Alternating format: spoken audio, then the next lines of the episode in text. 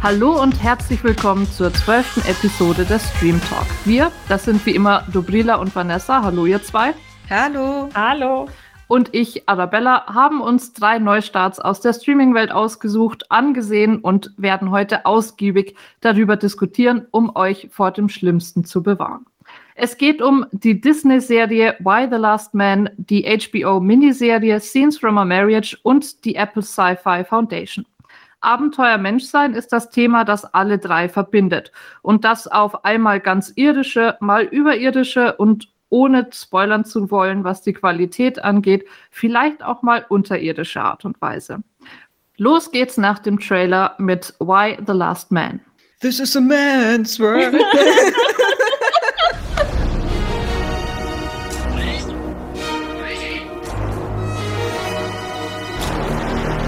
Madam President, die werden die Kraftwerke abschalten müssen. Welche, welche Stadt? Alle Städte. Wir müssen herausfinden, wie es passiert ist. Und es wieder in Ordnung bringen. Wer sind Sie? Jarek. Du bist fortpflanzungstechnisch interessant. Wow. Okay. Ähm. Die Leute werden sich für eine Seite entscheiden müssen. Sie sind hungrig. Wütend. Ängstlich. Uns wird es gelingen, uns zu erneuern.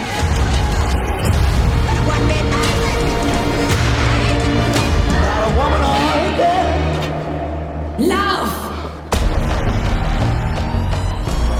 Der Titel nimmt es zwar eigentlich schon ein wenig vorweg, aus dem Trailerausschnitt allein wird aber selbst noch nicht klar, was eigentlich genau passiert ist, was diese Katastrophe hervorgerufen hat.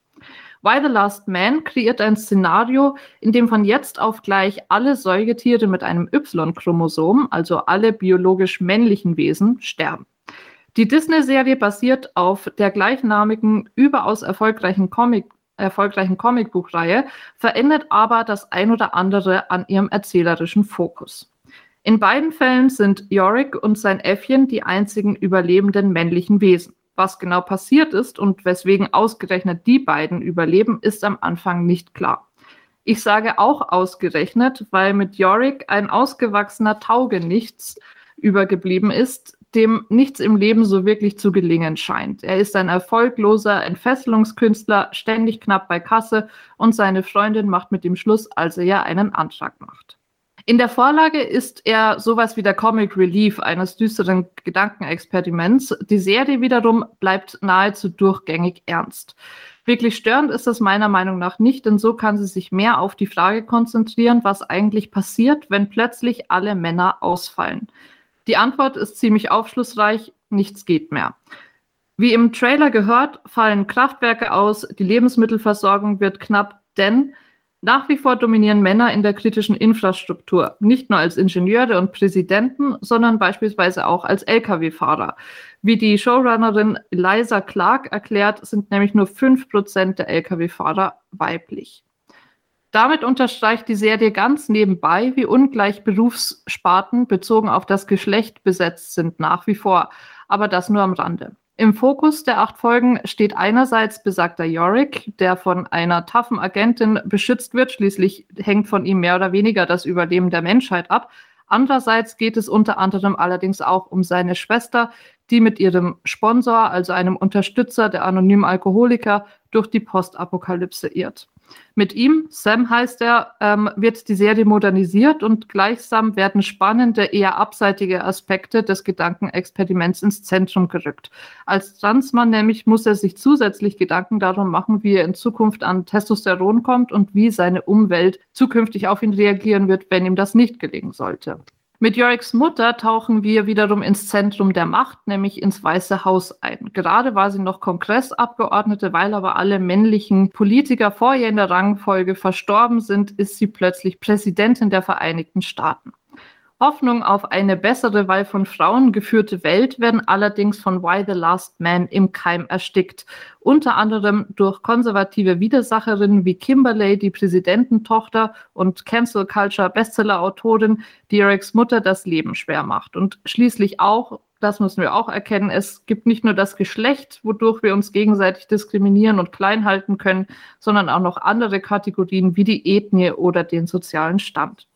Mir persönlich hat der Auftakt von Why the Last Man sehr gut gefallen. Ich bin mir nach den Folgen, die ich gesehen habe, allerdings noch nicht sicher, ob es eine Prämisse ist, die langfristig trägt und wesentlich Neues im Genre beizutragen hat gegenüber dem, was wir alles schon kennen, wie The Walking Dead oder The Hundred. Darüber können wir gerne im Detail nochmal diskutieren. Zuerst würde mich aber interessieren, wie war euer erster Eindruck der Serie? Also ich habe grundsätzlich ähm, eine Schwäche für postapokalyptische Geschichten. Ich habe auch The Walking Dead ziemlich lang verfolgt, bis äh, die Serie doch wirklich in Gewaltexzesse und äh, allzu dumme Entscheidungen der Figuren eskaliert ist. Seitdem nicht mehr. Aber grundsätzlich finde ich es immer sehr, sehr interessant äh, zu sehen, was nach so einem zivilisatorischen Zusammenbruch wirklich passiert, wie sich die Gesellschaft neu formt, in welche Grüppchen sie sich auch auch einteilt. Und das sieht man auch hier schon in den ähm, ersten Folgen von Why the Last Man. Und es ist auch einfach sehr interessant oder unter dem Aspekt, dass in diesen meisten postapokalyptischen Geschichten sehr häufig eine Rolle spielt, dass sich die äh, physisch stärksten natürlich äh, durchsetzen. Es gibt dann immer sehr schnell diese sehr, sehr hohe Bedrohungssituation durch marodierende Banden, die meistens von Männern dominiert werden, die herumziehen, plündern, vergewaltigen, morden. Ähm, es kommt zu Kannibalismus und so weiter. Bei Why the Last Man sind wir noch ziemlich am Anfang dieses zivilisatorischen Zusammenbruchs und äh, durch diese besondere Konstellation, dass also alle Menschen mit einem Y-Chromosom sterben, verhält es sich hier ein bisschen anders. Aber wie du schon gesagt hast, Arabella, es ist trotzdem nicht dieser altfeministische Traum von einer superfriedlichen Welt, da nun plötzlich nur Frauen da und auch an der Macht sind. Nein, vielmehr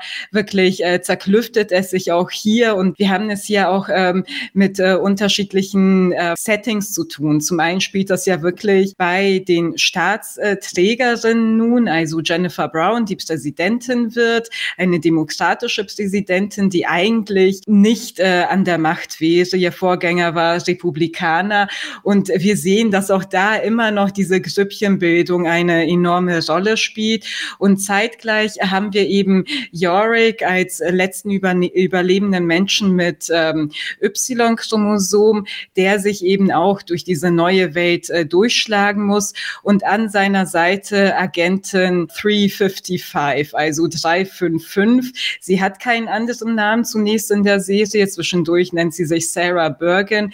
Und für mich ist das die absolute Lieblings- und Sympathiefigur, muss ich tatsächlich sagen. Sie ist wirklich sehr, sehr straight, sie geht gleich zur Sache, sie ist, äh, sie hat einen unbekannten Background, der nach und nach enthüllt wird, äh, nehme ich mal an. Und ich finde sie einfach, äh, für mich ist das äh, die spannendste Figur, die ich wirklich noch lange, lange sehen und sich entwickeln sehen will in dieser Serie. Sie ist das komplette Gegenteil von Yorick, der auch gern auch einfach so eine freundschaftliche Basis zu ihr aufbauen will, während sie eigentlich die kühle Soldatin Expertin äh, bleiben will und ihn eben zum Ziel, zu einer Wissenschaftlerin bringen will. Das alles fand ich in diesen ersten Episoden sehr interessant gezeichnet. Auch diese Zeitsprünge, dass es erstmal am Tag vor der Katastrophe spielt, dann am Tag der Katastrophe, dann danach und zwischendurch äh, switchen wir dann wieder auf 30 Tage später. Es pendelt sich dann irgendwann ein und ähm, wechselt eben immer zwischen diesen unterschiedlichen Settings. Und Bislang fand ich das ähm, sehr, sehr stimmig erzählt. Ich habe die ersten sechs Episoden gesehen und bin gespannt, wie sie es weiterführen. Die Comicbuchreihe wurde ja wirklich zwischen 2002 und 2008 äh, herausgebracht, umfasste 60 Ausgaben und ähm, ging auch, also führte die Protagonisten auch noch in andere Länder und so. Ich bin gespannt, was sie daraus machen. Vanessa, wie ging es dir damit? Ja, also, ähm, die Serie hat ja einige Gemeinsamkeiten mit der von mir später vorgestellten Serie von Apple TV Plus. Ähm, es sind beides Buch- bzw. Comic-Verfilmungen Beide galten lange als schwer verfilmbar. An beiden Formaten hat David S. Goya mitgearbeitet, aber ich glaube, bei Why the Last Man ist es dann am Ende irgendwie gescheitert an künstlerischen Differenzen. Äh, und beide könnten nicht unterschiedlicher in der Wahrnehmung sein, was meine Meinung zu diesen Serien angeht. Äh, ich finde, White Last Man äh, scheitert für mich komplett von Anfang an an den eigenen Prämissen. Diese mysteriöse Pandemie, bei der auf, auf alle mysteriöse Art und Weise männliches Leben verstirbt, ähm, wird irgendwie nicht aufgeklärt. Ich habe irgendwie auch so ein bisschen das Gefühl, es interessiert auch gar keinen so richtig, warum das Ganze stattgefunden hat.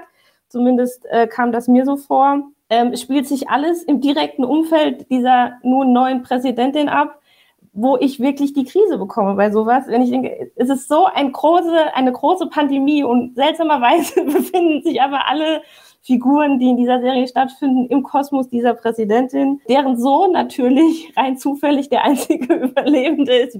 Und natürlich hat dieser äh, Sohn auch einen Affen. Da komme ich so ein bisschen, ich bin da einfach nicht äh, der richtige Zuschauer für so eine Serie. Da geht mir recht schnell äh, der Spaß verloren, leider, äh, wenn sich das in so einem engen Kosmos bewegt. Ich habe auch so ein bisschen das Gefühl, dass die Emotionalität flöten geht. Ich finde, es ist alles äh, sehr flach erzählt, für das, dass die Grundstory ja eigentlich eine sehr interessante ist. Und selbst wenn man sich auf diese Story einlässt, die ja sehr speziell ist, ähm, geben einem diese, wie ich finde, sehr überzeichnenden Figuren überhaupt keine Chance, äh, sich auf sie einzulassen. Ich fand die Bilder sehr schön. Das war aber so mit das Einzige, was ich sehr schön fand an dieser Serie. Und ich hatte leider keinen Spaß beim Anschauen. Ich verstehe absolut deine Kritik, wenn du sagst, der Zirkel, der gezeichnet wird dafür, dass es doch so eine große Pandemie ist, ist noch recht eng. Äh, mich persönlich hat es allerdings nicht gestört, weil ich finde, das ist äh, vielleicht nötig, um erstmal zu etablieren, was passiert gerade, ähm, wie reagiert man im politischen Machtzentrum darauf. Und ich denke, Dobrila hat es ja auch schon gesagt, die Comicbuchreihe erweitert dann den Kreis. Ich schätze, die Serie wird das auch tun, aber wenn man sofort von Anfang an in verschiedene Länder springt, glaube ich, wäre es zu komplex. Du hast recht, wenn man sagt, es ist ja ein irrwitziger Zufall. Die Präsidentin und ihr Sohn ist der einzige Überlebende, der einzig männliche Überlebende. Dass das zusammenhängt, das ist natürlich ein irrwitziger Zufall. Aber ganz ehrlich, also wenn ich mich mit Fantasy und Sci-Fi beschäftige, ist das nicht der Maßstab, den ich an solche Produktionen anlegen darf. Da können wir auch gerne bei Foundation nochmal drüber sprechen. Ja. Wenn es um realistische Szenarien geht, ähm, das ist was, was man, finde ich, einfach noch verkraften kann. Das ist nicht so absurd, das ist nicht so weit hergeholt. Und das eröffnet nun mal auch neue Perspektiven, beziehungsweise eine interessante Dynamik, interessantes Zusammenspiel, dass die beiden eben nun mal verwandt sind. Dass es dich emotional nicht mitgerissen hat, wundert mich ein bisschen. Ähm, ich finde, es gibt durchaus Figuren, äh, bei denen man mitgeht. Ich finde, es ist nicht unbedingt Yorick selbst, aber zum Beispiel der erwähnte Sam. Also ich finde, da geht man sehr gut mit. Oder eben auch bei seiner Schwester, die mit Sam unterwegs ist, die ja vor Ausbruch der Pandemie nochmal ein sehr traumatisches Erlebnis hat und wie sie dann weiter damit umgeht. Das fand ich schon emotional psychologisch interessant. Ja, und ich muss sagen, dieser Zufall, dass er der Sohn der Präsidentin ist. Das entspricht ähm, auch der Vorlage, soweit ich weiß. Und es gibt Gründe für diesen Erzählkniff. Denn dadurch, dass Yorick der Präsidentinnensohn ist, haben sie noch mehr Grund äh, zur Geheimhaltung. Es äh, kursieren sowieso schon, das wird äh, mehrfach dargestellt in der, äh, in der Gesellschaft, zahlreiche Verschwörungstheorien. Was ist das? Wieso wurde uns das angetan? Von wem steckt die neue neue Präsidentin dahinter, weil sie die Macht an sich reißen wollte. Und wenn dann bekannt wird, ihr Sohn ist noch am Leben, während die Söhne zahlreicher anderer äh, Frauen äh, gestorben sind, wäre das äh, Chaos komplett. Und ähm, von daher finde ich, hat es schon seinen Sinn hier. Ja. Ich muss auch da wieder sagen, das ist ja auch ein Punkt, den ich auch häufiger anbringe, wenn es um eine Verfilmung von Comic oder Buch geht ist es eine rein subjektive Kritik, weil es einfach diese Vorlage gibt. dann gucke ich mir das an und kann dann sagen, gefällt es mir oder gefällt es mir nicht. Wäre das aber ein Buch, was extra geschrieben worden wäre für diesen Film, dann würde ich mich richtig aufregen. Weil dann würde ich einfach sagen, Leute, hier habt ihr aber sehr früh aufgehört äh, zu pitchen. So. Also deswegen, also klar, es ist die Vorlage, es ist die Story, aber beispielsweise auch die, die Schwester, die dieses schlimme Erlebnis hat, wir versuchen nicht zu viel zu spoilern, das finde ich total oberflächlich. Also warum hat es denn das jetzt noch gebraucht, damit es noch ein, noch ein Drama-Tupfel mehr gibt, Tupfer in der mhm. ganzen Geschichte? Das sehe ich nicht, aber da steige ich dann wirklich aus. Äh, aber mit der, mit der positiven Haltung dazu, wenn das nun mal die Vorlage ist, dann äh, habt ihr das sicherlich einigermaßen gut verfilmt. Aber die Story interessiert mich dann einfach nicht. Ah, dazu muss ich sagen, diese Geschichte, das, was äh, der Hero äh, passiert ähm, am, am Vortag der Katastrophe oder sagen wir mal eher was sie für eine Tat begeht, ähm, das erklärt sich schon als wichtiger Faktor im weiteren Verlauf der Geschichte. Also ich finde, man muss auch so fair sein, dieser Serie wirklich Zeit für die Entwicklung zu geben. Wir haben das äh, ja öfter, also es wissen auch alle Zuhörenden, dass äh, vorab eben ähm, ein kleiner Teil der Screener verfügbar ist, also äh, nur eine gewisse Anzahl von Episoden, nicht immer die gesamte Serie. Und ich finde, wenn die ersten drei Episoden verfügbar sind, kann man auch noch nicht verlangen, dass der Grund äh, für die Pandemie äh, offenbart wird. Und in ganz vielen solchen Geschichten werden die Gründe nie oder bis zur letzten Staffel nicht offenbart. Ähm, die Lost-Leute warten bis heute auf völlige Aufklärung. Also mal so viel dazu. Und ähm, ja, es, es hat schon seine Bewandtnis. Und äh, dann merkt man auch, dass äh, sie äh, psychologisch schon sehr genau aufgebaut sind, die Figuren und ähm, auch was ihre weiteren Handlungen betrifft. Das nur ohne zu spoilern. Aber da dann äh, möchte ich direkt meine Kritik ein bisschen erweitern. Es kann ja sein, dass das im späteren Verlauf erzählt wird, darum geht es mir gar nicht, aber ich habe das Gefühl, es interessiert die Figuren überhaupt nicht. Also ich, ich wie gesagt, ist eine Comic-Verfilmung, wenn das so damals, äh, wenn das in diesem Comic so erzählt wird, okay, nur wenn ich mich da reinversetze, dass ich äh, irgendwie gerade noch auf Arbeit bin und auf dem Weg nach Hause liegen lauter tote Männer auf, auf der Straße, hätte ich safe anders reagiert wie jede Frau ähm, beziehungsweise jede äh, Person, die noch überlebt hat in diesem Film oder in dieser Serie. Äh, und da steige ich dann leider ein bisschen aus. Mm, ich würde mich zuerst zu Blila anschließen mit der Aussage, dass das ganz normal ist, dass nicht gleich aufgeklärt wird, warum denn die Pandemie äh, ausgebrochen ist. Es wäre einfach eine zu frühe Verwegnahme. Das ist ja eigentlich die Hauptfrage. Wenn du das innerhalb der ersten paar Folgen klärst, fällt ein wichtiger Grund äh, weg, überhaupt dran zu bleiben. Würde ich auch nicht wollen. Also Genau, also nur nochmal, um dazu zu stimmen, aber auch, äh, was du gerade gesagt hast, dass es dich verwundert, dass die Leute sich nicht so sehr fragen, woher das denn kommt. Ich glaube, das ist eigentlich ganz realistisch. Ich glaube, wenn man in Extremsituationen geworfen wird, fragt man sich zunächst, wie gehe ich jetzt damit um und wie geht es weiter? Und dann beginnt man erst sich zu fragen, wie kam es dazu?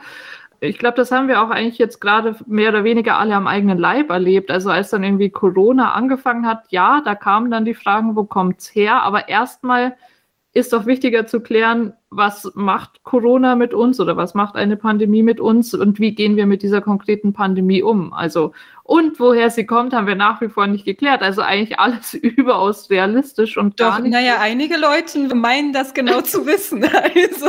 Aber offizielle Stellen, offizielle Wissenschaft, es gibt, es gibt mehrere Theorien. Es gibt mhm. Theorien, die wahrscheinlicher sind als andere, aber abschließend geklärt ist gar nichts. Und ich meine, nee, das nee. dauert jetzt auch schon eine Weile. Und äh, als das angefangen hat, glaube ich, hat auch die Leute erstmal interessiert, was macht es mit uns und wie schützen wir uns davor und äh, wie gehen wir jetzt damit um, was ist mit Impfung und Co.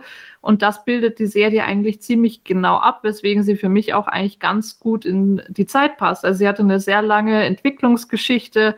Ähm, es gab mehrere, die sich daran versucht haben, wie wir auch schon angesprochen haben. Es gab immer wieder künstlerische Differenzen. Es wurde mehr oder weniger das komplette Team im Laufe der Zeit ausgetauscht, also von Showrunnern bis Schauspielern.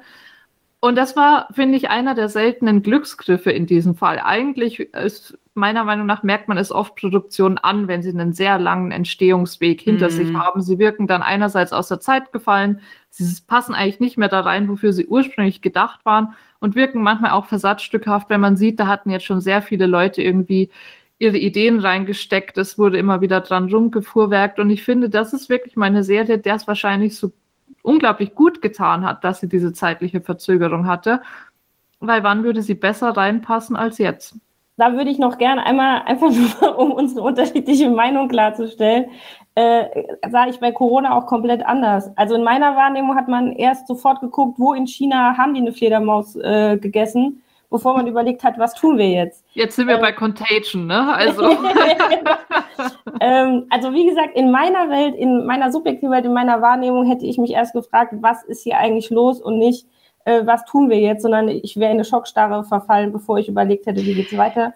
Aber ich, ja. also ich habe den Eindruck, sowohl in unserer äh, realen gegenwärtigen Situation, also die Corona-Pandemie, als auch in der Serie, ähm, ist es klar, dass beides parallel stattfindet durch unterschiedliche Lager. Es gibt die Leute, und das sind eben auch Verantwortungsträger, die müssen gucken, wie geht es weiter? Also, was machen wir? Was unternehmen wir für Maßnahmen? Machen wir überhaupt Maßnahmen? Müssen wir eingreifen und so weiter? Während andere schon Verschwörung schreien. Und äh, das hast du auch äh, in dieser Serie, dass äh, während sie sich äh, wirklich in diesem Präsidentenbunker da formieren und gucken, oh, wie kriegen wir die Kraftwerke wieder zum Laufen und draußen alle Sturm laufen, weil in dieser Mischung aus äh, Trauer und Schmerz und Wut und äh, großer Angst, es ist ein großes äh, Wirres äh, zugleich, äh, finde ich.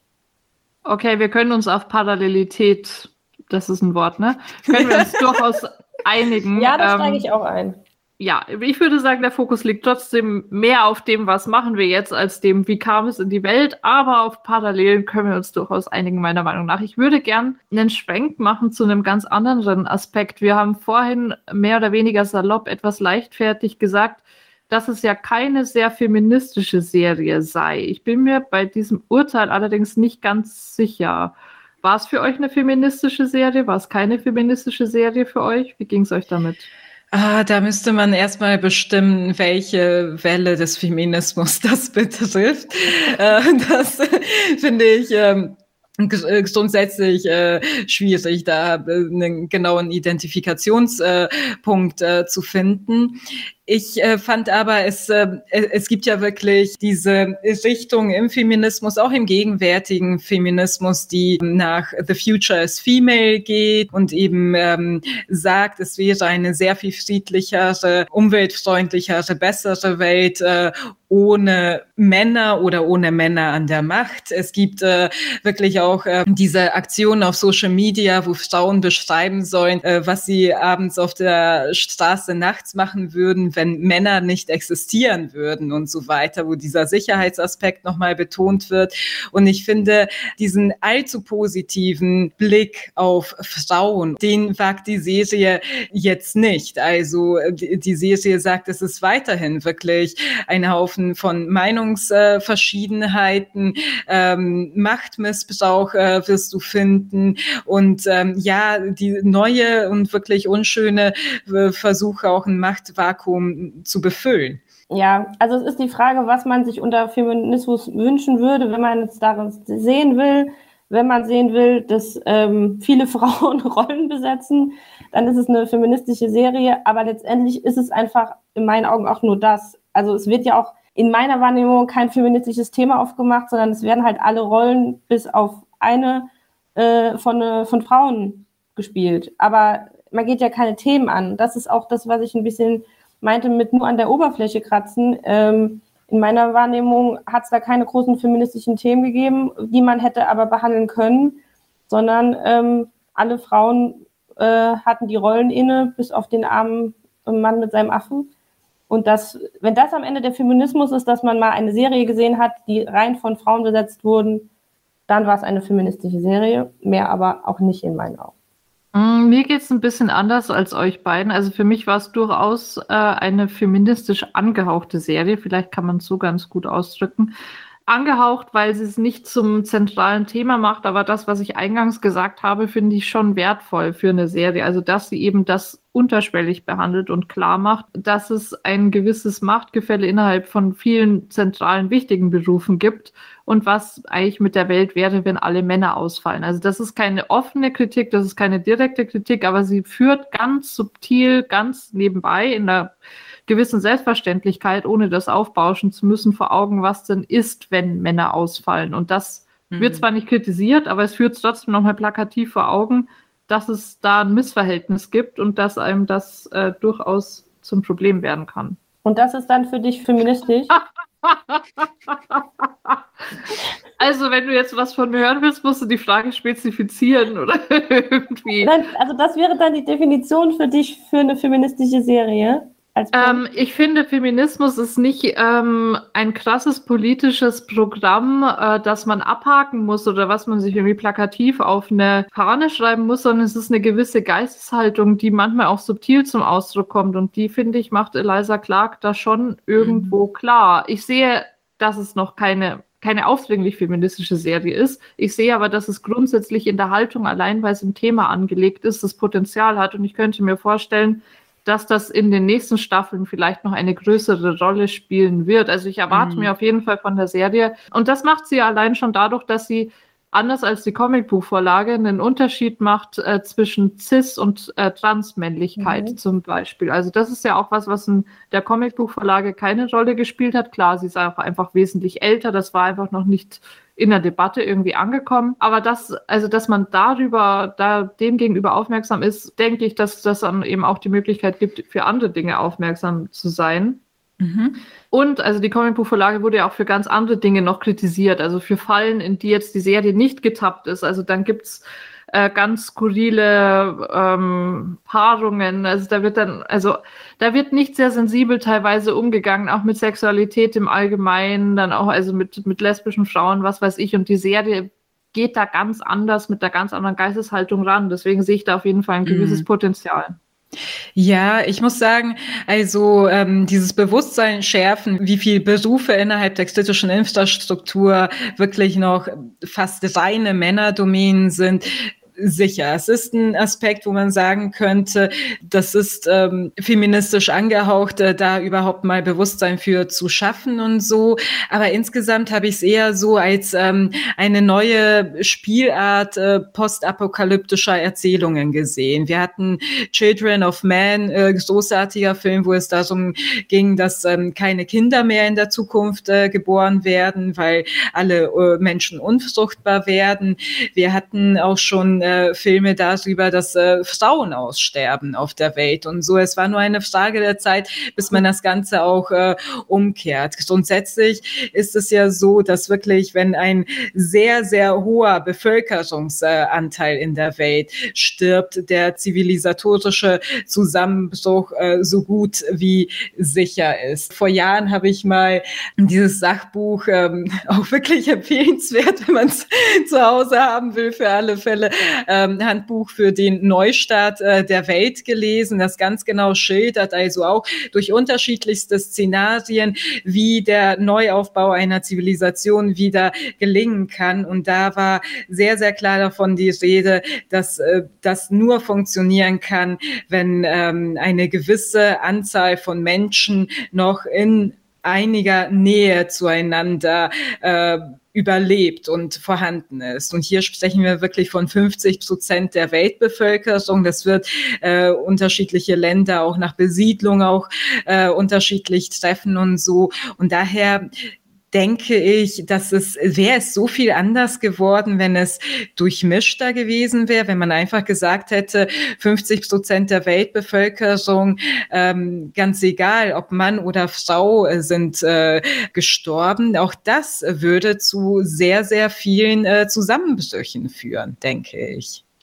Das auf jeden Fall. Äh, für mich macht dann wirklich den Unterschied, dass man ähm, die Trans-Thematik mit einbezieht. Mm, also das ist so ein Queer-Feminismus dann, äh, das schon von einem gewissen Bewusstsein zeugt. Andersrum möchte ich mir die Serie ehrlich gesagt gar nicht vorstellen. Also wenn du, wenn du es andersrum machst, das sterben alle Frauen bis auf eine, dann musst du ganz andere Aspekte wieder mitbedenken, auch was die Fortpflanzung, den Erhalt der Menschheit angeht und wahrscheinlich auch schwieriges äh, Gebiet, aber was die Übergriffigkeit angeht. Ne? Natürlich. Also, also vor ein paar Jahren hat das ausgerechnet Casey Affleck getan mit seinem Film Light of My Life den ich nicht gut fand. Und da ging es eben auch um einen Mann, der eben mit seiner Tochter, der einzig verbleibenden weiblichen Person auf der Welt, äh, durch die USA zieht und sie eben die ganze Zeit als Mann ausgeben muss und äh, also als Jung. Und äh, sie ist äh, kurz, also in ihrer vorpubertären Phase. Und äh, natürlich hast du da nochmal ganz andere Belange aufzugreifen, wobei ich sagen muss, es gab auch hier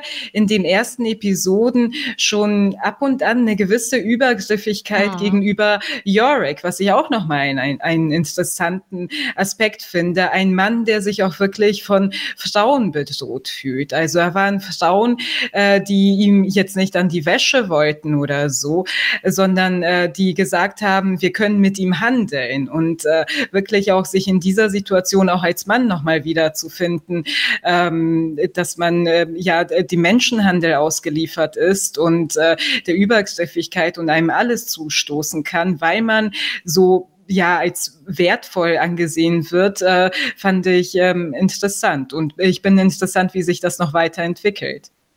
Das finde ich aber übrigens gut an der Serie, dass sie das mhm. auch macht. Also ich finde, eine Serie wäre nicht erst feministisch, wenn sie Frauen als die besseren Menschen darstellt. Das wäre dann eher so Netflix-Feminismus. den Unterschied sieht man da ja klar und deutlich. Also es ist eben kein plakativer, sondern für mich eine subtile Form mhm. davon und deswegen mehr so eine Haltungssache und die finde ich wesentlich angenehmer und am Ende auch aufrichtiger. Auf jeden Fall realistischer einfach. Also es geht um Diversität in allen Sphären. Ja. ja. Ich hatte noch einen Punkt, über den ich gestolpert bin. Wahrscheinlich bin ich jetzt schon wieder zu verkopft für so eine Serie. Ich dachte die ganze Zeit, naja, aber in dieser Welt wird es ja bestimmt einige Kinderwunschkliniken, aka Samenspenderzentren geben. Da war ich dann wieder raus mit diesem, warum man äh, den armen Jungen so in die, in die Mangel genommen hat. Ähm, ja weil ähm, das Spermium auch abgestorben ist. Das, ähm, ich weiß nicht mehr, ob es in der Serie erklärt worden ist. Ich habe auf jeden Fall irgendwoher diese Information, das ist auch alles tot. Ich verstehe. Chromosom ist Chromosom. Macht Sinn. Siehst du, ich sag ja, oder ich war zu wenig verkauft. Aber ich dachte die ganze Zeit, der erste Move ist doch zu einer Kinderwunschklinik. Na, irgendwann gab es ja dann auch Stromausfälle. Die Kühlung ist ja dann auch nicht mehr möglich. Spätestens so dann, ja, spätestens dann. Habe ich das Wort Spermium auch mal gesagt im Podcast? Ich hatte, ich hatte Biologie-LK, siehst du mal, nichts gelernt. nichts gelernt.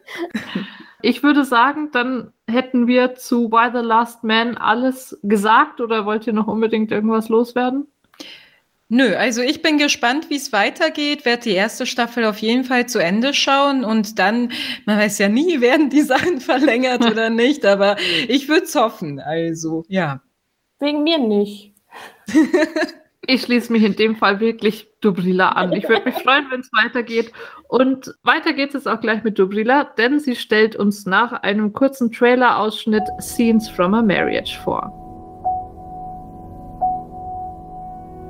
I tried so hard to make sense of what happened. Ow. Did you get a new living room? It's really ugly. I remember how we were, and we're just throwing it all away. We can survive this.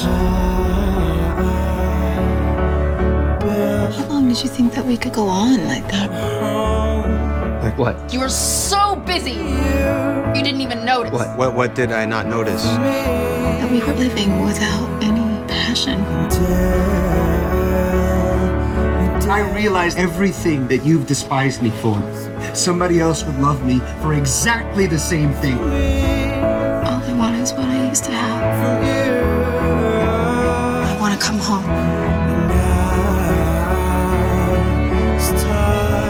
It's like a piece of tape that you rip off and try to reapply. It might stick, but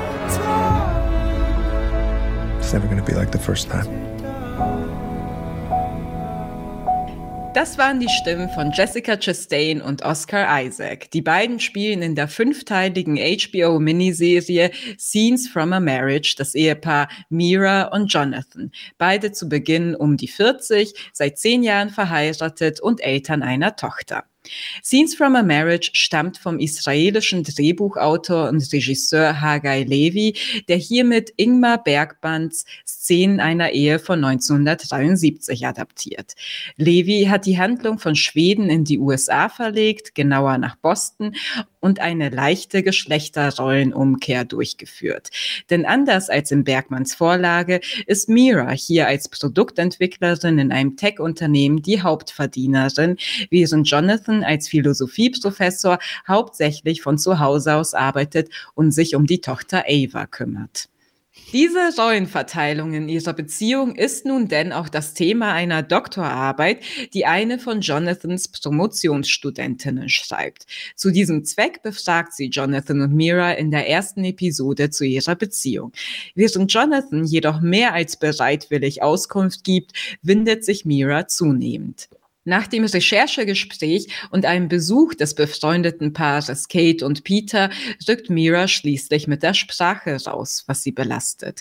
Und das wird der Auftakt zu einem für beide schmerzhaften Scheitern ihrer Ehe, die die nächsten vier kammerspielartigen und dialoglastigen Episoden von Scenes from a Marriage sehr genau ausleuchten. Zusammengenommen umspannen diese fünf Episoden sieben Jahre, in denen Mira und Jonathan sich trennen, dann wieder annähern, endgültig voneinander loskommen und dann doch nicht ohne einander sein können. Der Fokus in Scenes from a Marriage liegt vor allem auf der schauspielerischen Leistung von Jessica Chastain und Oscar Isaac, die einen wirklich Mitgefühl für diesen schwierigen Beziehungsverlauf aufbringen lassen.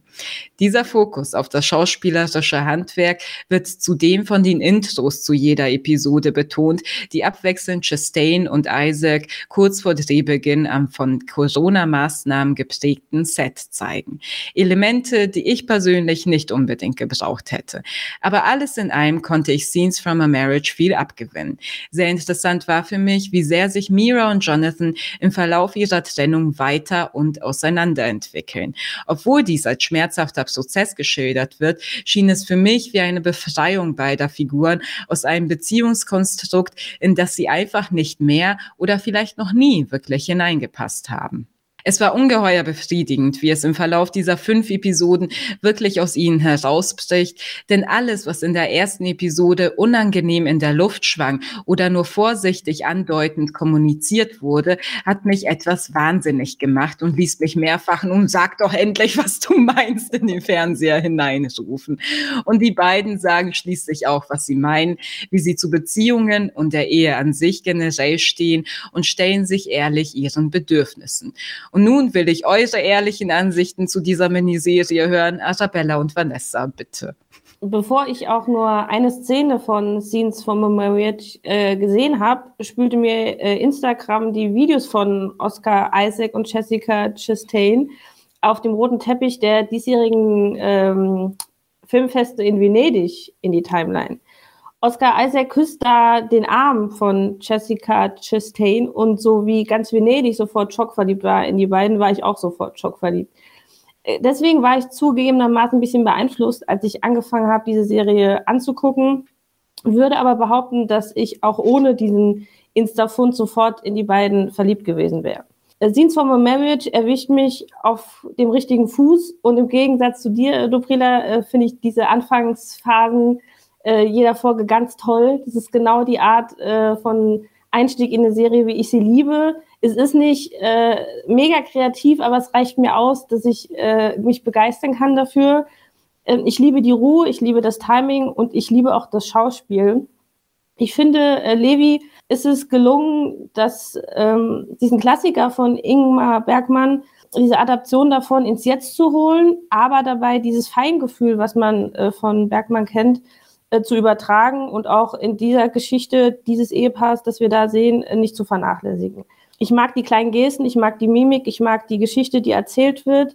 Die einzige Kritik, die ich am äh, Ende geben könnte, wäre, dass ich Momente brauchte, um zu verschnaufen, weil es mir ein bisschen zu viel wurde und ein bisschen zu, zu böse und zu krass und zu erdrückend wurde und ich die beiden so gern mochte, dass ich vielleicht auch gern mal ein bisschen äh, die guten Zeiten gesehen hätte, vielleicht auch um ein bisschen mehr zu verstehen, um mich ein bisschen mehr reinzuversetzen.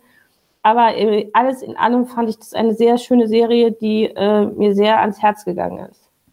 Es tut mir ein bisschen leid, dass ich vorgreifen muss. Ähm, für mich war Scenes from a Marriage innerhalb dieser Folge gedacht, mehr oder weniger das Gegenteil zu Foundation, denn die Serie nimmt sich Zeit für Menschlichkeit, für Psychologie und ganz wichtig für Dialoge, die das Ganze erklären. Es ist eine sehr kammerspielartige Serie, aber nicht ohne inszenatorische Griffe. Dobrila und Vanessa, ihr habt es beide schon gesagt, es gibt immer jeweils vor der Folge diese Eröffnungssequenz, wo gezeigt wird, dass Kameras, Licht und auch Schauspieler platziert werden. Ich fand das eine sehr gute ähm, einen sehr guten Kniff, denn es trifft äh, eine gewisse Aussage über das, was das Paar im Zentrum auch fühlt, nämlich eine gewisse Künstlichkeit, ein gewisses Gestaged-Sein. Ähm, und gerade Mira, also die Ehefrau, spricht an einer Stelle auch davon, dass ihre Ehe objektifiziert ist, also dass alles mhm. mehr oder weniger Kulisse ist. Und das finde ich war eine ganz schöne Parallele, dass man das dadurch aufgreift. Ähm, was ich auch gut fand an der Serie, beziehungsweise was sie auch gegenüber dem Original rechtfertigt, ist, dass es eine gewisse erhöhte gesellschaftliche Relevanz dadurch gibt, dass in diesem Fall ähm, Mira ins Zentrum gerückt wird und sie es ist, die sich in jemand anderen verguckt und dann auch sich als Frau dafür entscheidet, die Ehe zu beenden und was noch hinzukommt als Mutter. Und gerade in dieser Kombination haftet Frauen ja öfter noch irgendwie ein gewisses ähm, Stigma an, wenn sie diejenige sind, äh, die die Trennung wählen. Ähm, unabhängig davon, ob Frau oder Mann äh, diesen Schritt wagen, ähm, hat die Serie für mich ein ganz universales Anliegen erzählt, nämlich das Ende einer Beziehung in all seiner Komplexität zu zeigen und auch in all seiner Unverständlichkeit dass manchmal recht plötzlich ähm, das Ende erscheint, beziehungsweise der Prozess dorthin recht schleichend sein kann.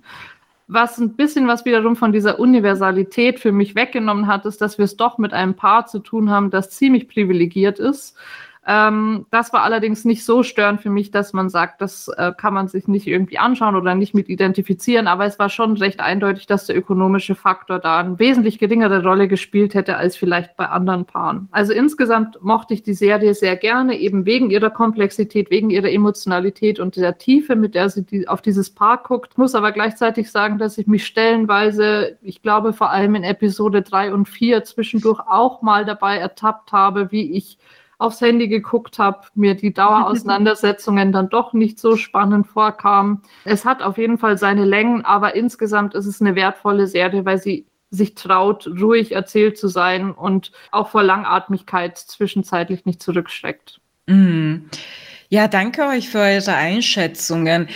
Isabella, du hast ja positiv hervorgehoben, dass es eben diese Geschlechterrollenumkehr gibt und dass man eben auch äh, mal die andere Perspektive zeigt, wenn die Frau die Hauptverdienerin ist und die, die die Trennung initiiert. Ich habe gelesen, also in mehreren Kritiken, ähm, dass häufig die Existenzberechtigung dieser Serie, auch wenn man die Serie gut fand, so ein bisschen angezweifelt wird, weil sie gegenüber Bergmanns Original nicht wirklich neu Neues zu erzählen hätte.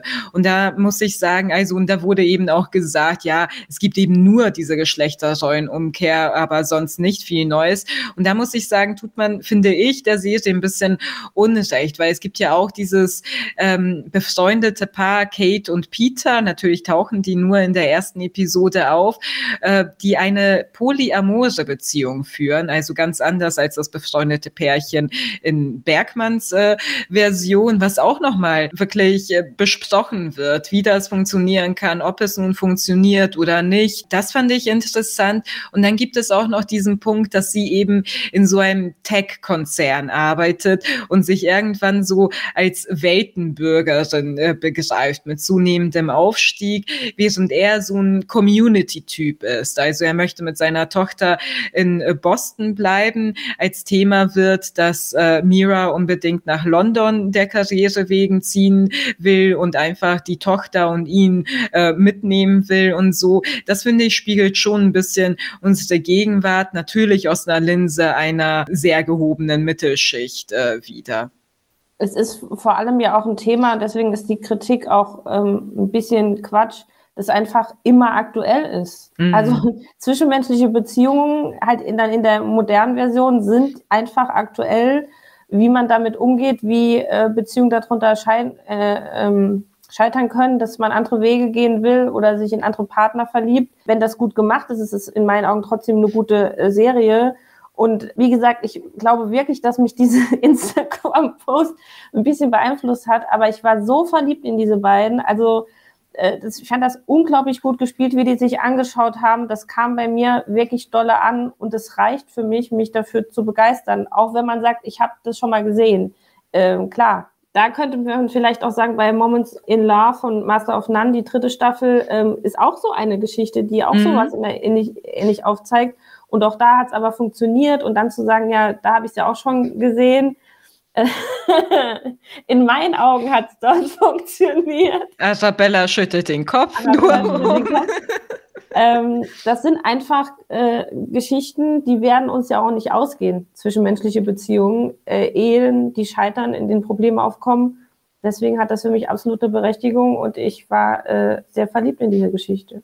Mm. Bergmanns Original hat angeblich, ich meine, es ist jetzt nicht äh, kausal nachgewiesen, aber in Schweden zu erhöhten Scheidungsraten geführt. Und ähm, es gab auch einige Kritiken, die das ein bisschen aufgezogen haben, dass verheiratete Paare wahrscheinlich Gesprächsbedarf haben würden nach äh, dieser Neuauflage der Serie.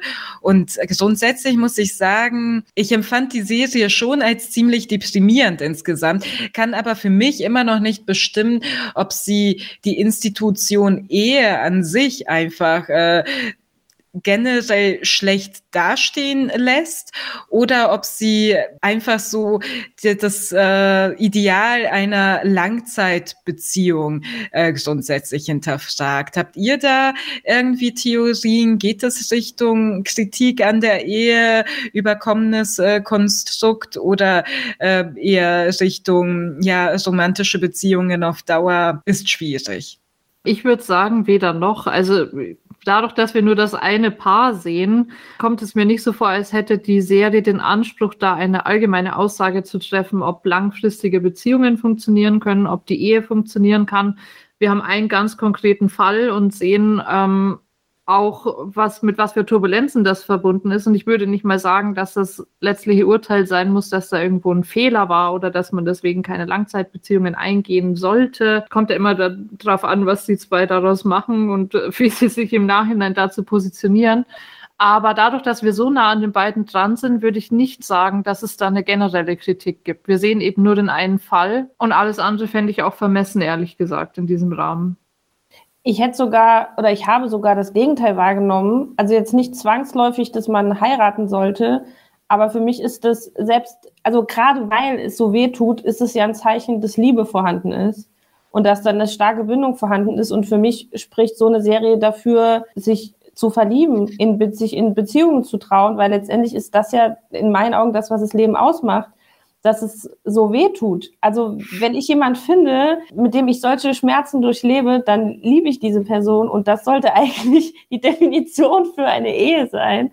Äh, von daher wird das, für mich spricht es dafür und nicht dagegen, ehrlich gesagt. Okay.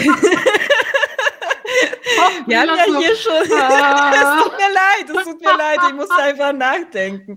Mir fällt dabei auf, dass wir hier wirklich schon so einige Beziehungsdramen, vor allem so Kammerspielartige Beziehungsdramen besprochen haben. Also auch natürlich Master of None, Moments in Love und natürlich Malcolm and Marie. Und ich glaube, da waren wir irgendwann am gleichen Punkt, dass ich meinte, dieses Angekeife der beiden ging mir auf die Nerven und ich fand es unglaublich Nein, und so weiter. Und ihr beide so, Same. ja, aber wenn es so läuft, dann stecken da echte Gefühle ja. Also da waren... Und ich sehe es immer noch anders, muss ich sagen. Da waren Vanessa, ich glaube, das war der Titel, den wir bislang im Podcast hatten, wo Vanessa und ich am meisten auf einer Linie waren. Ja, und auch das, nicht eingedroschen habt. So nee, das war, das war die Sci-Fi, die bei Amazon Prime lief. Da haben wir auf dich eingedroschen. Ja, da auch. Ich, es gibt hier mehrere Fälle, die ich noch verarbeiten muss. Nee, muss ich nicht. Alles gut. Aber Ja, insgesamt ähm, Genau, kann ich diese Serie auf jeden Fall empfehlen. Sie ist äh, seit 13.09. auf Sky Ticket erhältlich. Wöchentlich gibt's eine neue Folge und es ist eine Serie, für die man sich beim Gucken ja wirklich Zeit nehmen muss, auf die man sich äh, schon einlassen muss, sehr dialoglastig und äh, ja, für mich auch ziemlich deprimierend, muss ich sagen. Also Full Disclosure, stellt euch nicht auf gute Laune hinterher ein. Wie seht ihr's? Das wollte ich jetzt auch gerade sagen, jetzt wo es wieder früher dunkel wird, ähm, guckt, dass ihr mit guter Laune auf die Couch geht und oder ihr habt Bock euch, äh, kann ja auch sein, in Herbstzeiten in, in Depri-Stimmung zu suhlen, dann auch gerne. Aber mich hat es auch schon wirklich stark mitgenommen. Also muss man einfach sagen, was ich auch dann nochmal, ich betone es, auf das gute Schauspiel zurückführe. Es kam einfach bei mir an, aber mir ging es auch nicht gut am Ende von der Folge. Vielleicht lieber mit guter Laune starten. Ja, ich kann mich dem nur anschließen. Es ist auf jeden Fall herausfordernd, aber am Ende lohnt es sich doch. Alles klar, danke euch. Dann kommen wir nun zu Foundation und hören erstmal in den Trailer rein. Du bist vertraut mit meiner Arbeit, der Psychohistorik? Jeder Mathematiker kennt ihre Theorie. Das ist keine Theorie. Sie ist das Schicksal der menschlichen Rasse, ausgedrückt in Zahlen. Und das Imperium mag die Zukunft nicht, die ich vorhersehe. Die Geschichte ist randvoll mit Scharlatanen und falschen Propheten. Wir sollten sie töten. Wir könnten den Mann hinrichten, aber was ist mit der Bewegung, Bruder? Märtyrer neigen zu einer langen Halbwertszeit. Seine Berechnungen stimmen. Das Imperium geht unter. Kriege werden endlos werden. Tausende Welten werden zu Asche verglühen.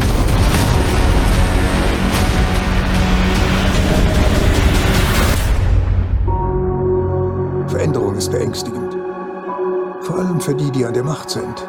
Ich sag mal so, ich habe schon ein bisschen rausgehört, dass ich äh, diese Serie gegen Arabella heute verteidigen muss, aus dem bisherigen, ähm, was Arabella so gesagt hat. Äh, deswegen freue ich mich sehr, euch jetzt eine Serie vorstellen zu können, die, und ich spoilere jetzt einfach schon, mir sehr gut gefallen hat. Apple TV hat sich mit der Sci-Fi-Serie Foundation an der Verfilmung der preisgekrönten 50er Jahre Romantrilogie von Isaac Asimov gewagt. Und ich sage gewagt, da der Foundation-Zyklus in Sci-Fi-Kreisen zwar sehr gefeiert wird, allerdings aufgrund seiner Komplexität und den Zeitsprüngen bis jetzt als unverfilmbar galt. Die Betonung liegt hier wieder auf galt, denn ich möchte vorgreifen und verraten, dass ich das Erlebnis, das die Foundation-Serie bietet, ganz großartig finde. Wie es gelungen ist, diese sehr breite Story inklusive Zeit und Weltensprünge derart hochwertig, sei es im Set oder im Kostümdesign, im Schauspiel oder den visuellen Effekten umzusetzen, finde ich gigantisch.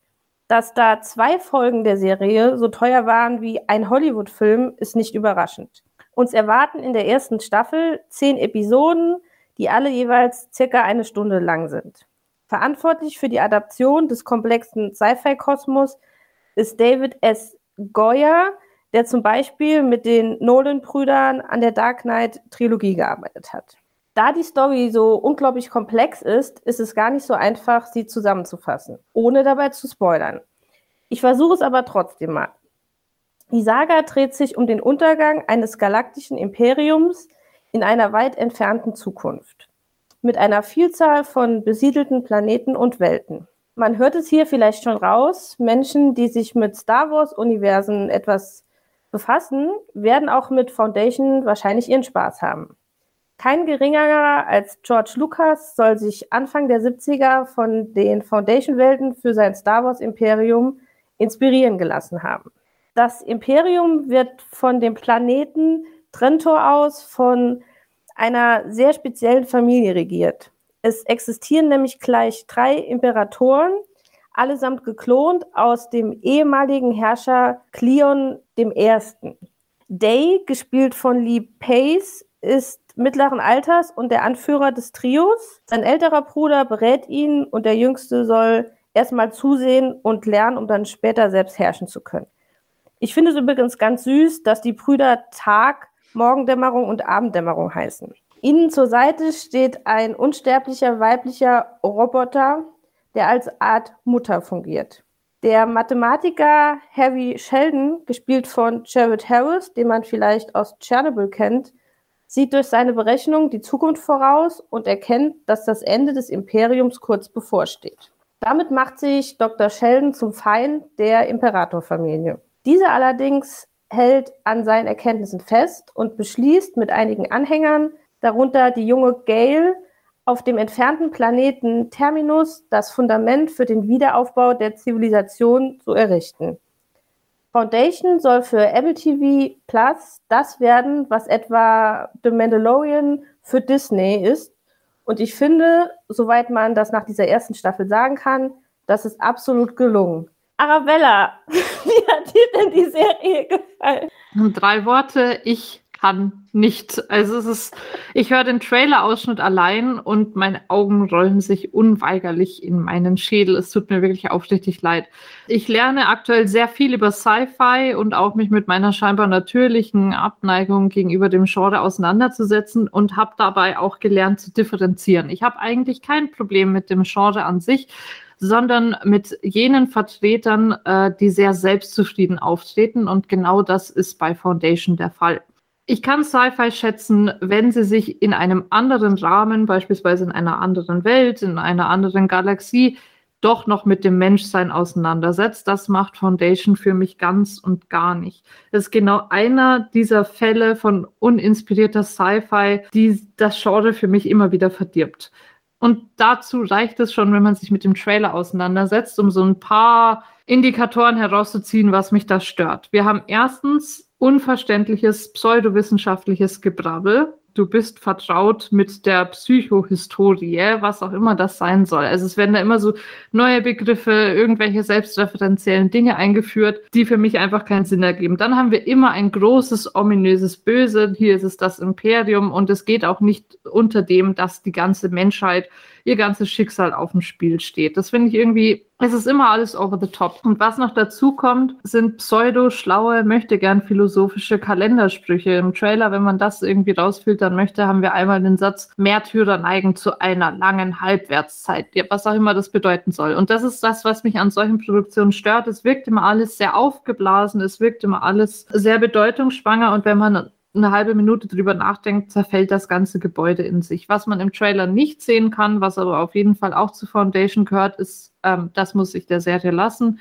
eine sehr beeindruckende Ästhetik. Es ist wirklich bombastisch, was einem da visuell geboten wird, aber das hat für mich, wenn eben der Inhalt fehlt, wenn die Geschichte nicht überzeugt, dann auch nicht wirklich ähm, viel Bedeutung. Umso ärgerlicher, an Foundation ist für mich die Tatsache, ich kenne die Vorlage selbst nicht, habe aber ausschließlich Positives darüber gehört, eben wegen ihrer Komplexität, wegen ihrer Tiefgründigkeit. Was ich bei Foundation aber zu sehen bekomme, ist weit davon entfernt, irgendwie eine besondere Charaktertiefe zu entwickeln. Und auch das ist sowas. Sci-Fi haben wir irgendwie ganz oft im Blockbuster-Bereich. Und gerade in diesem Bereich habe ich den Eindruck, dass sich die Macher oft denken, man könnte dem Zuschauern nicht so viel zutrauen. Und genauso ging es mir bei der Serie auch. Als hätte man eine komplexe Vorlage genommen, du hast schon gesagt, es galt lange als unverfilmbar und sich dann gedacht, wir müssen das für die Leute irgendwie runterbrechen. Und wenn ich das Gefühl habe, ich werde als Zuschauer nicht ernst genommen, habe ich schon gar keine Lust mehr auf diese Serie.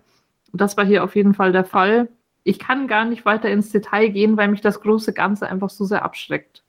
Oh, dann steige ich gern ein, denn ich muss leider in einen Punkt widersprechen. In also, allen. In wirklich so gut, vielleicht in einem sehe ich es vielleicht ähnlich, aber in fast allen anderen sehe ich es anders. Ähm, ohne jetzt über die Maßen Fan dieser Serie zu sein, aber ich habe die ersten vier Episoden geschaut und bin eigentlich ziemlich begeistert. Es ist eine Serie, finde ich, die sehr viel Engagement fordert, sehr viel Hingabe beim Schauen, weil man sich wirklich mit den unterschiedlichen Planeten vertraut machen muss. Dann gibt es eben dieses äh, Klon-Trio, die Cleons, also Bruder Morgen, Bruder Tag und Bruder Abend. Und äh, die Generationen wechseln ja auch regelmäßig. Also Bruder Abend ist irgendwann äh, super alt, stirbt und es gibt einen neuen Bruder Morgen, Bruder Tag wird zum Herrscher und so weiter. Es gibt riesige Zeitsprünge dazwischen, 35 Jahre. Es äh, wird in die Zukunft geschaut äh, durch Harry Seldens Rechnungen, also 1000 Jahre in die Zukunft, 35.000 Jahre in die Zukunft. Und äh, ich fand das über die Maßen fordernd. Also für mich äh, in jedem Fall. Ich finde, es gibt gar nicht so viel, was einem da an Pseudowissenschaft um die Ohren gehauen wird. Es gibt eben diese Psychohistorie und da geht es darum, Vorhersagen über die Menschheit, vor allem über die Bewegung von Menschenmassen äh, zu treffen, wobei immer wieder betont wird, man kann aber nie vorhersehen, was einzelne Individuen machen werden. Und da wiederum ist für mich super super wichtig und ein super spannender Punkt. Übers Menschsein sagt diese Serie sehr viel aus oder eher vielleicht noch über die Menschheitsgeschichte, weil dieses Imperium, das da herrscht, ist nicht einfach bösartig. Das sind die Klone eines einstigen Herrschers, der irgendwann Stabilität gebracht hat, der keine Nachfahren hatte und äh, dem es daran gelegen war, auch weiterhin Stabilität zu schaffen. Also wo er hatte sich genetisch klonen lassen und das, was man diesem Imperium Imperium aber wirklich vorwerfen kann und wovon die Serie für mich letzten Endes handelt, ist das Sträuben gegen Veränderungen, gegen nötige, auch menschheitserhaltende Veränderungen, den äh, neuen und äh, besseren Umgang mit Konflikten und äh, wirklich nochmal darauf sich zu besinnen, ob es wichtiger ist, äh, seiner Eitelkeit und äh, der Widerspiegelung von Stärke äh, zuzuspielen oder ob man sich nicht eher um Frieden und Stabilität äh, zwischen diesen Planeten kümmern sollte. Und da finde ich, trifft diese Serie sehr viele Aussagen natürlich auch über die Gegenwart, wo wir natürlich auch in unterschiedlichen Ländern unterschiedliche Machthaber haben, die beispielsweise jetzt dem Klimawandel nicht so aufgeschlossen sind, also nicht so aufgeschlossen sind, äh, dagegen was zu tun. Und äh, natürlich zeigt uns die jüngere, aber auch die lange Geschichte und auch das Imperium Imperium Romanum und so weiter, das auch irgendwann mal zerfiel und äh, auf das äh, diese Kleon-Bruderschaft, äh, also diese herrschenden Klone auch immer wieder äh, rekurrieren, auch visuell, dass es äh, wirklich einen besseren Umgang mit Konflikten geben sollte. Also doch, ich äh, finde diese Serie fordert schon die Zuschauenden, überfordert sie vielleicht auch. Was ich an ihr bemängeln äh, würde, wäre aber der Pathos. Der ist mir manchmal ein bisschen zu viel. Also am Anfang jeder Folge gibt es diese Stimme aus dem Off. Das ist die Stimme der Darstellerin von Gail. Und da kommen eben diese ganzen Plattitüden. Und ich bin in Serien nicht so ein Mega-Fan, muss ich sagen, aus, äh, von diesen Off-Erzählungen. Es fing an, ich würde sagen, den Trend gesetzt gesetzt hat, verdammt nochmal Grace Anatomy, das immer diese blöden wie Tagebucheinträge hatte am Anfang und am Ende jeder Episode. Dann wurde das in Sex in the City fortgeführt. Und ich finde, es gibt eigentlich keinen Grund, das hier in so eine Sci-Fi-Erzählung zu packen. Das hätte ich mir anders gelöst gewünscht. Aber ansonsten interessant. Bestes Stichwort, Dubrila. Also ich würde überhaupt nicht äh, widersprechen, dass diese Serie fordernd ist. Das ist sie auf jeden Fall. Das ist sie für mich aber nicht, weil sie irgendwelche tiefgründigen menschlichen Dinge oder moralische Fragen verhandelt, sondern eben wegen des viel zu komplexen, unnötig komplexen. Ich habe nichts gegen Komplexität, wenn sie zu tieferem Verständnis beiträgt. Aber für mich ist das so ein Überbau, also was aufgeblasen mm. ist. Diese, das ist genau das, was ich mit Selbstreferenzialität meine. Du hast sehr viele eigene Regeln in diesem Universum, die für mich aber nicht unmittelbar dazu beitragen, über irgendwas genauer Bescheid zu wissen, sondern es für mich als Zuschauer einfach nur schwerer machen. Fordernd ist gut, aber fordernd als Selbstzweck wiederum nicht. Deswegen, ich verstehe nicht genau, wenn man über das Menschsein sprechen möchte, dann kann das manchmal sehr gut sein, das in einem Sci-Fi-Kontext zu tun, weil es einem nochmal aus diesen unmittelbaren unserer eigenen Welt äh, entstammendem Kosmos entziehen kann. Aber wenn die Regeln wirklich nur die ganze Sache unnötig ersperren, dann erschließt sich das mir nicht. Und das ist eine Sache, die bei Foundation sehr exemplarisch vorgeführt wird, was ich oft ein Problem, äh, womit ich oft bei Cypher ein Problem habe. Und ich mir das einfach nicht erklären kann, warum man das so, so macht. Ich fand das gerade richtig interessant. Ich habe mich auf deine Kritik so gefreut.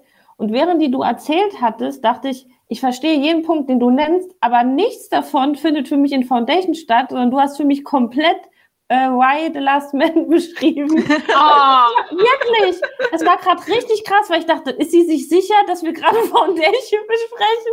Weil ja, genau, ganz sicher. Genau das findet für mich eben nicht statt. Ich finde genau diese Tiefe, diese moralischen Fragen. Jetzt kann man sagen, ja, es sind immer dieselben moralischen Fragen und da möchte ich mich auch ein bisschen in Schutz nehmen. Äh, ich weiß, ich erzähle das wahrscheinlich jede Folge. Ich habe meine Bachelorarbeit über Cloud Atlas und Matrix geschrieben und diese Serie ist sehr nah an der Grundstory von Cloud Atlas dran. So, wir, wir tre treffen uns in verschiedenen Welten und haben die tiefgreifenden menschlichen Probleme vor uns, Mor moralische Fragen Fragen von Flucht, wo ist mein Platz, wo ist mein Ort, wie kann ich mich gegen Obrigkeiten aufsetzen, so.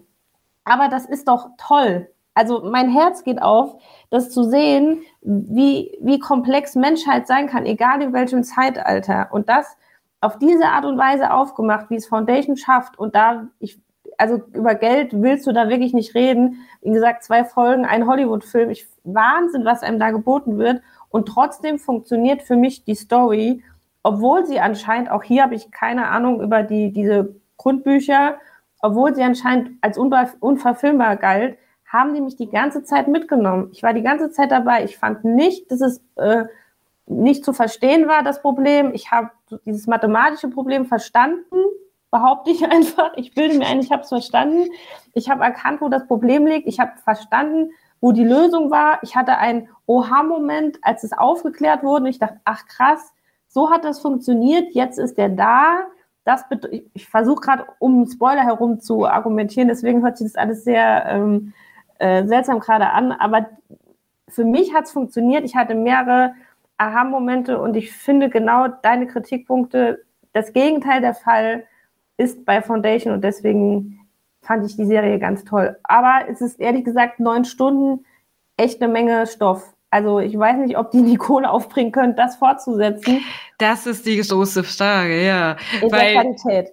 Ich habe äh, gelesen, also das Ziel von David S. Goyer ist es, das äh, wirklich auf 80 Episoden äh, zu erzählen. Wow. Also erst das würde wirklich äh, der Vorlage gerecht werden. Das heißt, ähm, acht Staffeln äh, sind geplant, a zehn Episoden. Und die Frage ist, ob sie sich das wirklich äh, leisten können werden, weil sie spekulieren, glaube ich, wirklich auf so einen Hit wie Game of Thrones letzten Endes. Aber ich habe den Eindruck, die wird es in Zukunft immer weniger geben. Also es gibt immer weniger diese wirklich raumgreifenden, überspannenden Serien, die wirklich alle schauen und über die sich alle unterhalten, weil einfach so viel gedreht wird, äh, gerade auf den Markt gebracht wird und äh, der Markt sich auch so vervielfältigt hat und eine Übersättigung stattfindet. Und jetzt mit so einer arschteuren Serie rauszurücken, weiß nicht. Tut mir leid, aber das, äh, egal wo das lief, auch wenn es HBO wieder wäre, wie bei Game of Thrones, das würde nicht funktionieren. Denn was bei Game of Thrones so gut funktioniert hat, waren die tiefgründigen Charaktere. Ein ja, bis zu einer gewissen Staffel, ja. bis zur vierten Staffel vielleicht. Okay, was? Wollen wir jetzt einen Schwenk machen zu Game of Thrones, wenn ihr sagt, es hat irgendwas an Tiefgründigkeit der Charaktere gefehlt? Äh, okay. Wir, glaube ich, müssen ein Special aufnehmen. Ja ich hatte einfach bei Foundation keinen einzigen Charakter, wo ich sage, da interessiert mich das Schicksal. Und das ist immer ein sehr schlechter Indikator. Meine Lieblingskritik, die ich dazu gelesen habe, war von Vulture. Da hieß es nämlich, es ist ein beautiful Sci-Fi Screensaver. Und da kann ich mich voll und ganz anschließen. Es ist schön anzugucken. Es ist visuell beeindruckend. Das würde ich auf gar keinen Fall abstreiten. Aber ich verbinde damit keine Emotionen, weil es für mich zu flach geblieben ist. Es ist was auch oft im Sci-Fi-Genre leider äh, zum Nachteil wird, dass es misslingt, wirklich Charaktere jenseits von gut, böse oder anderen plakativen Stichworten, Adjektiven zu zeichnen. Also einfach, um da nochmal auf Game of Thrones zurückzukommen, auf der Oberfläche, da haben wir Leute, die oft einen inneren moralischen Konflikt haben und der eben nicht auf ein, zwei Stichworte runterzubrechen ist, die manchmal sich wandeln, die sich bis auf den Näheres nachvollziehbar wandeln im Laufe der Serie. Und da habe ich, ich habe keine besondere Entwicklung bei irgendjemandem mitbekommen. Ich habe keine besonderen, überhaupt menschlich greifbaren Charaktereigenschaften wahrgenommen. Das war für mich alles in dieser typischen Sci-Fi-Künstlichkeit verhaftet. Mm, ich feiere das ja gerade schon wieder so, weil es so ist, als ob du eine andere Serie gesehen hast. Bei mir ist genau das Gegenteil der Fall. Ich habe nach der ersten äh, Folge dachte ich mal gucken, wo es hingeht und nach der zweiten Folge dachte ich, krass, wie die mich bekommen haben. Ich möchte einfach immer mehr über diese Person wissen. Ich fand das ganz tolle Charaktere. Ich möchte wissen, wie die sich weiterentwickeln. Ich möchte wissen, wo die herkommen. Ähm, ich finde es auch, wenn wir jetzt zum Thema Diversität gehen, toll besetzt. Äh, ich, super Schauspiel. Ähm, bei mir war genau dagegen, das Gegenteil der Fall. Also ich hatte im Gucken schon so, so, ah, scheiße, dass die so teuer sind. Ich glaube, das können die nicht lange durchziehen, aber ich habe richtig Bock, mir das lange anzugucken. Ich war voll drin. Ja, und ich muss sagen, also ich finde äh, Salvor zum Beispiel, die auf dem äh, Planeten Terminus äh, quasi die Wächterin ist, äh, die finde ich interessant und an deren Schicksal bin ich interessiert. Und dann faszinieren mich einfach diese Cleons, muss ich sagen. Das klingt jetzt so, die Cleons wie eine Family-Sitcom oder so, aber diese drei Herrscher, die, äh, die immer wieder geklont werden und so. Das ist erstmal eine super interessante äh, Rolle für Lee Pace, den man vielleicht noch aus Pushing Daisies kennt und der später in der Hobbit gespielt hat, weil er spielt dann immer Bruder Tag und Bruder Tag in jeder Generation. Und man denkt dann einfach, okay, das sind Klone, also spielt er eigentlich immer wieder denselben Typen. Aber man merkt im Verlauf dieser Episoden, die verändern sich charakterlich schon. Also diese ganzen Erlebnisse hinterlassen etwas an ihrem Charakter. Und dann gibt es irgendwann Cleon den 14., der ganz anders ist als alle vor, vorher dagewesenen Cleons, ähm, was wahrscheinlich auch noch irgendwann erläutert wird. Und der geht äh, einen anderen Weg und dieses, ich weiß nicht, es geht immer wieder um dieses Samenkorn der Veränderung, das irgendwo hier und da gepflanzt wird, wo es heißt, das ist seit Generationen so, seit Tausenden und Abertausenden von Jahren machen wir das so und dann verändert sich doch etwas und das fand ich einfach super faszinierend äh, mit äh, anzuschauen. Also das war schön erzählt, fand ich. Ich möchte jetzt eine sehr banale Frage stellen. Ähm, wo mich einfach eure Antwort interessiert. Wieso brauche ich den, diesen Eiertanz, wenn ich was über Veränderungen und über charakterliche Entwicklung erzählen möchte, mit 14 Cleons und herumraten? Wieso brauche ich dafür Sci-Fi? Wo ist der Mehrwert? Das ist, ich weiß nicht, ich habe mit dieser Frage an sich ein Problem, weil es hieß, sein gesamtes Genre irgendwie zu äh, rückzuweisen ja, und zu diskreditieren irgendwie. Und ich muss nochmal betonen, dass ich wirklich Sci-Fi zu schätzen lerne. Menschenzentrierte mhm. Sci-Fi. Ja, also, aber wo es wirklich selbstreferenziell, und das ist wieder so, also es ist für mich nach wie vor selbstreferenziell. Es hat, es gibt diese eigenen Spielarten, das sind alles vielleicht ganz nette Kniffe. Mhm aber es hat sowas von, von Effektfeuerwerk. Es ist irgendwie, als würde man sich nicht trauen, direkt übers Menschsein an sich zu reflektieren, sondern man bräuchte da irgendwie noch einen Budenzauber dafür. Ähm, für Leute, die sich nicht eingestehen wollen, dass sie sich gern mit Dramen beschäftigen, die dann lieber Sci-Fi gucken, die das ähnlich gut machen, aber, aber der Mehrwert erschließt sich für mich nicht. Nach dieser Logik müsstest du auch aufsagen, wieso hat George R. R. Martin äh, Fantasy-Romane äh, geschrieben, statt nicht einfach historische Romane zu schreiben? Ich meine, er hat sie auch wirklich teilweise basiert auf diesen Kriegen zwischen den Yorks und den Lancasters. Und ähm, es geht ja auch sehr viel um Historie, um Mittelalterliches und so weiter. Und trotzdem hat er sich für Fantasy entschieden. Wenn wir ehrlich sind, ist es aber zuerst auch wirklich ein historischer Roman. Also wir haben, was ist das, was Game of Thrones abhebt davon? Wir haben vielleicht ab und zu Drachen. Wir haben ab und zu dieses spezielle Seefeuer. Aber sonst ist es doch nicht wesentlich ein, mehr. Es ist, als wenn du es im Mittelalter angesiedelt hättest. Na klar. Ein Hexenglauben. Aber ein eigener Weltenaufbau. Ich glaube, darum geht es vor allem. Das haben auch Fantasy und Sci-Fi letzten Endes gemeinsam. Also du hast einen eigenen Weltenaufbau in Game of Thrones, wo es natürlich auch eigene Regeln gibt, eigene Sprachen, eigene Völker. Du äh, wirst dich dann auch nicht herumplagen müssen mit, ähm, ja, Leuten aus äh, Ländern, die sich falsch dargestellt fühlen oder so. Ähm, du hast, äh, du kannst schon etwas nach deinen eigenen Spielregeln aufbauen. Ich glaube, das ist der Reiz für solche Autoren wie George R. R. Martin und natürlich dann auch für Isaac äh, Asimov. Und als Zuschauer ist es, glaube ich, der Reiz, diesen Weltenaufbau, diese Welt zu durchdringen und verstehen zu lernen und da auch Parallelen irgendwie zur Gegenwart zu finden, was bei Sci-Fi vielleicht wegen ihrem extrapolierenden Charakter immer ein bisschen schwieriger sein wird, als bei so einer Art von Fantasy, wie George R. R. Martin sie gemacht hat für mich ist es genau das Gegenteil. Deswegen war ich auch gerade so, so leise, weil mich das immer wieder äh, fasziniert, dass, dass man das nicht sieht. Für mich ist Sci-Fi ein Rahmen, äh, der mir vorspielt, wie komplex das Menschsein ist aus dem echten Leben heraus. Also ich, wenn ich Sci-Fi gucke, denke ich jedes Mal wieder, ach krass, stimmt, so sind wir, weil das eine komplett fremde Welt ist, die mir aber das Menschsein an sich vorspielt. Und deswegen begeistert mich das auch so. Deswegen begeistert mich dieser, dieser Kontext, weil man sieht, die Fragen des Menschseins sind egal in welcher Welt, in welchem Kosmos, in, auf welchem Planeten, sind grundlegend dieselben. Und da geht mein Herz auf. Im besten Falle tut sie das. Das ist genau das, was ich meine, wenn ich sage, ich kann Sci-Fi mittlerweile auch schätzen, weil es gibt positive Beispiele, die das tun. Aber Foundation gehört nicht dazu für mich. Tausend Prozent. Also, äh, wie gesagt, ganz, ganz großer Fan dieser Serie. Ähm, ich, äh, zum Glück läuft es bei Apple. Ich schätze jetzt mal, dass da ein bisschen Geld vorhanden ist, weil ich wirklich gerne mehr erfahren würde über die, über die äh, einzelnen Rollen. Ähm, ich weiß gar nicht, was da geplant ist, wie viel da noch kommen soll, aber acht Staffeln ist natürlich viel, ähm, wenn man die Qualität halten will. Also, ja. Arabella, da kannst du da wenigstens, äh, hast du, glaube ich, eben kurz erwähnt, ne, dass, äh, dass die Bilder heftig sind Absolut, aber wie gesagt, das, äh, deswegen müsste für mich keine Serie sein. Es könnte nach wie vor ein Bildschirmschoner sein. Boah, wenn ich, wenn ich jetzt da wäre, ne? Also wirklich. das ist da so würdest du jede Episode einzeln mit Arabella nochmal durchgehen. relevante Dinge mit mir tun. Ja. Wirklich, das ist.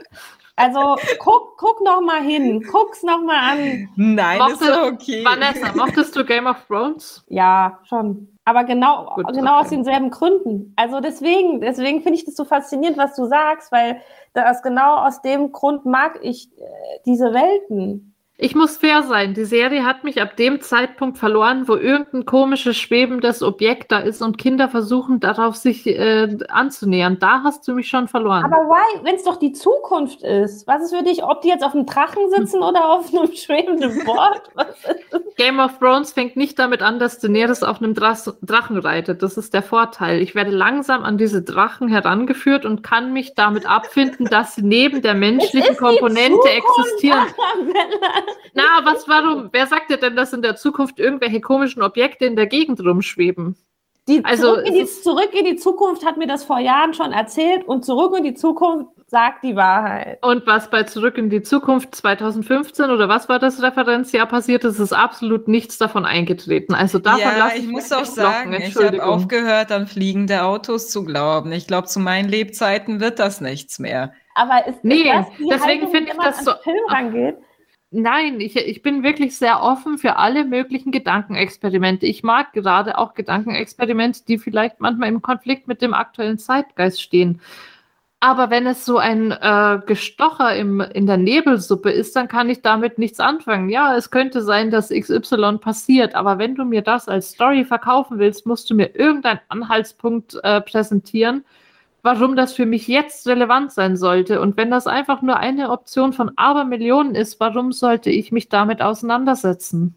Nee, also, also für mich muss es noch nicht mal eine reale Zukunft sein. Das ist einfach eine Welt, die mir erzählt wird. Ob es die irgendwann gibt oder nicht, ist mir Schnuppe. Also Leg legitim, wenn sich darin Charaktere bewegen, mit denen ich irgendwie was anfangen kann. Aber niemand davon hat mich auch nur ansatzweise interessiert. Aber dann hast hm. du wirklich komplett eine andere Serie gesehen als ich. Also bei mir, ich hatte komplett eine andere Wahrnehmung. Ja, so unterschiedlich sind Geschmäcker manchmal. Ne? Ich muss hier mal vermittelnd eingreifen. Es ist okay. Vielleicht es ist sollte okay, man an, Foundation super oder scheiße zu finden. Vielleicht sollte man an der Stelle nochmal betonen, dass Vanessa und ich uns sehr gerne mögen und dass es nur auf den Filmgeschmack äh, bezieht, ja. dass wir uns da leidenschaftlich streiten können, aber dass keine persönlichen Konsequenzen Nein. Also wir machen ja diesen Podcast, um unsere Meinung auszutauschen und ich finde es immer sehr schön, wenn wir unterschiedlicher Meinung sind. Ich möchte nochmal betonen, Foundation ist eine ganz tolle Serie, die man sich anschauen sollte, wenn man äh, mit Sci-Fi und Star Wars und Co. was anfangen kann, dann möchte ich diese Serie sehr ans Herz legen. Mir hat sie sehr gut gefallen. Mir hat sie, soweit ich geschaut habe, auch sehr gut gefallen. Äh, es ist ein visuelles Meisterwerk in jedem Fall und es verhandelt für mich sehr interessante Themen, die auch wirklich sehr breit gefächert erzählt werden, was äh, wirklich nicht äh, einfach ist, also diese Welt äh, erzählerisch zu umfassen. Das hat mir sehr gefallen. Ich kann mich euch beiden insofern anschließen, als dass es visuell wirklich beeindruckend ist. Für mich bräuchte es dann keine Serie dafür und ähm, vor dem Hintergrund, wie teuer das Ganze war, blutet mir ein wenig das Herz, wenn man dran denkt, wie viele schöne kleine Independent-Filmprojekte man stattdessen hätte finanzieren können. Unglaublich aber wahr, damit sind wir auch schon durch mit unserer Folge zu Abenteuermenschsein. Es hat mir wie immer sehr großen Spaß gemacht mit euch. Danke Vanessa und Dubrilla und natürlich auch euch fürs Zuhören. Wenn ihr Feedback zur Folge habt, dann schreibt uns gerne an streamtalk.shelf.com und wenn ihr über Updates zum Podcast auf dem Laufenden bleiben wollt, dann folgt uns gerne auf Instagram unter @heyshelft oder auf Twitter unter @shelft oder @empfehlung. Wir freuen uns, wenn ihr auch das nächste Mal wieder mit dabei seid. Bis dahin, habt eine gute Zeit. Bis dann. Tschüss. Tschüss.